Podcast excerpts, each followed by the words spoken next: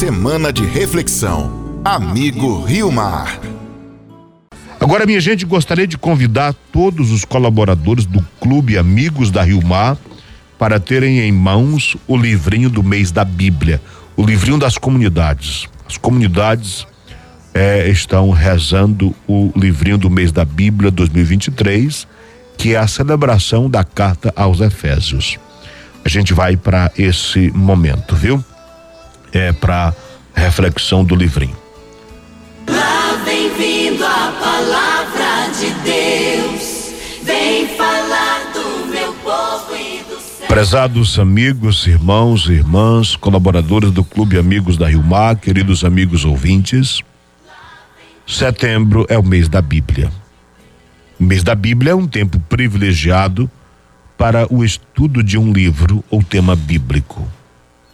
Neste ano, 2023, a Comissão de Animação Bíblico Catequética da CNBB e as instituições bíblicas, dentre elas o Serviço de Animação Bíblica, escolheram como tema a carta aos Efésios, que nós lemos na semana passada.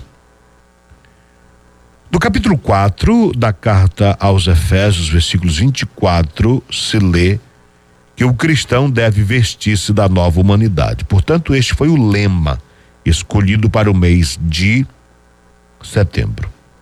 Esta frase, vestir-se da nova humanidade, é de uma exortação da própria carta, na qual o autor apresenta aos batizados e batizadas em que consiste assumir a vida nova após a adesão a Cristo e ao batismo, sobretudo em um contexto não cristão, onde viviam provavelmente os destinatários dessa carta. Essa carta, ela é pequena, tem apenas seis capítulos. Ela aborda o mistério de Cristo no mistério da igreja.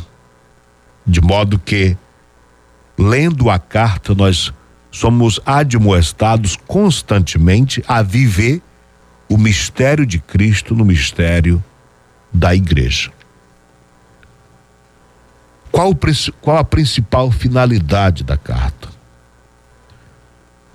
A gente não consegue precisar um objetivo único é, que indique, foi para isso que a carta foi escrita.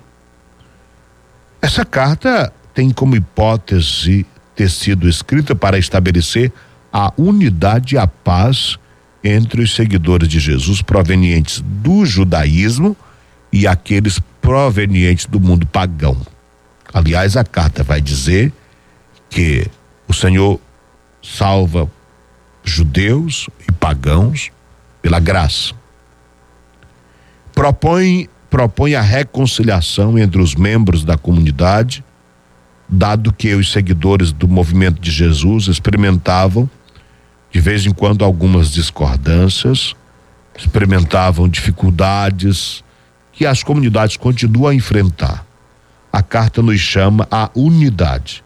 Aliás, se a gente lê especialmente o capítulo 4, o Senhor faz um apelo para que a gente viva a unidade por meio das palavras do apóstolo. Ao trilhar os argumentos dessa carta, percebemos que possivelmente o autor se serviu de elementos das cartas da, de outras cartas atribuídas a São Paulo, especialmente da carta aos Colossenses e também da carta da primeira carta de São Pedro. Temas caros nesta carta aos Efésios. Mistério de Cristo e mistério da igreja. Salvação pela graça. Cristo é apresentado como cabeça da igreja, como esposo da igreja. A igreja é apresentada como corpo de Cristo. A igreja é apresentada como edifício espiritual construído com pedras vivas como esposa de Cristo. A gente vê isto em diferentes momentos. Cristo é a cabeça, nós somos os membros. A igreja é um edifício espiritual construído por pedras vivas e Cristo é o alicerce.